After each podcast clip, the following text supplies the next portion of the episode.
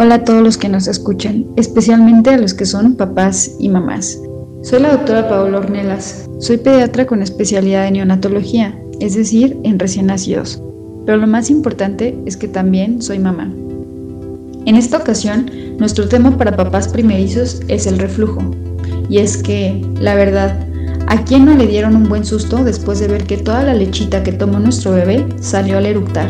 Incluso a veces hasta por la nariz. Aún muchos papás que vienen por primera vez a mi consulta, al preguntarles por enfermedades del bebé, recuerdan con amargura el reflujo, cuando la mayoría de las veces, si no es que en todas, no se trata de una enfermedad, sino de una inmadurez que mejora con el tiempo y no con medicamento.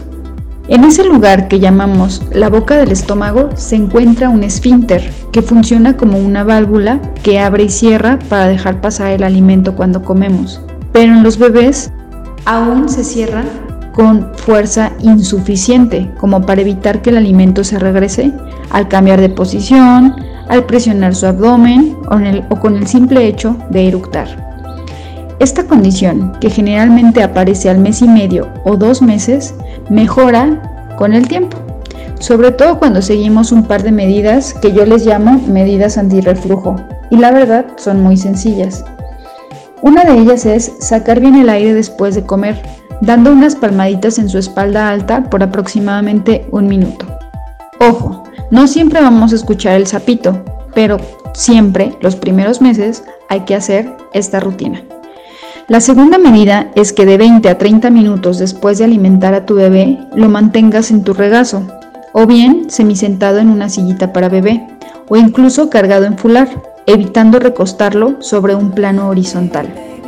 Otra medida es evitar que el bebé coma demasiado desesperado, y esto significa ofrecerle tomas de lechita de manera más frecuente, contrario a lo que se podría pensar, ya que algunas mamitas piensan que el bebé tiene reflujo porque come muy seguido, cuando espaciando las tomas, lo único que vamos a conseguir es que el bebé coma más cantidad, coma más rápido y degluta más aire, lo cual significa más reflujo.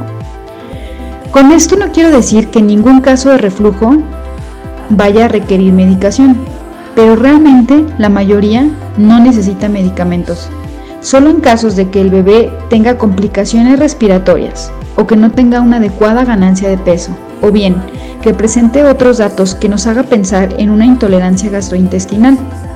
Sin embargo, esta pauta solo la puede tomar el pediatra por eso es muy importante acudir a, consulta de seguimiento mes a mes el primer año de vida, con un pediatra de cabecera que les genere toda la confianza del mundo. Les recuerdo, soy la doctora Paola Ornelas y nos vemos en el siguiente podcast. Abrazos a todos.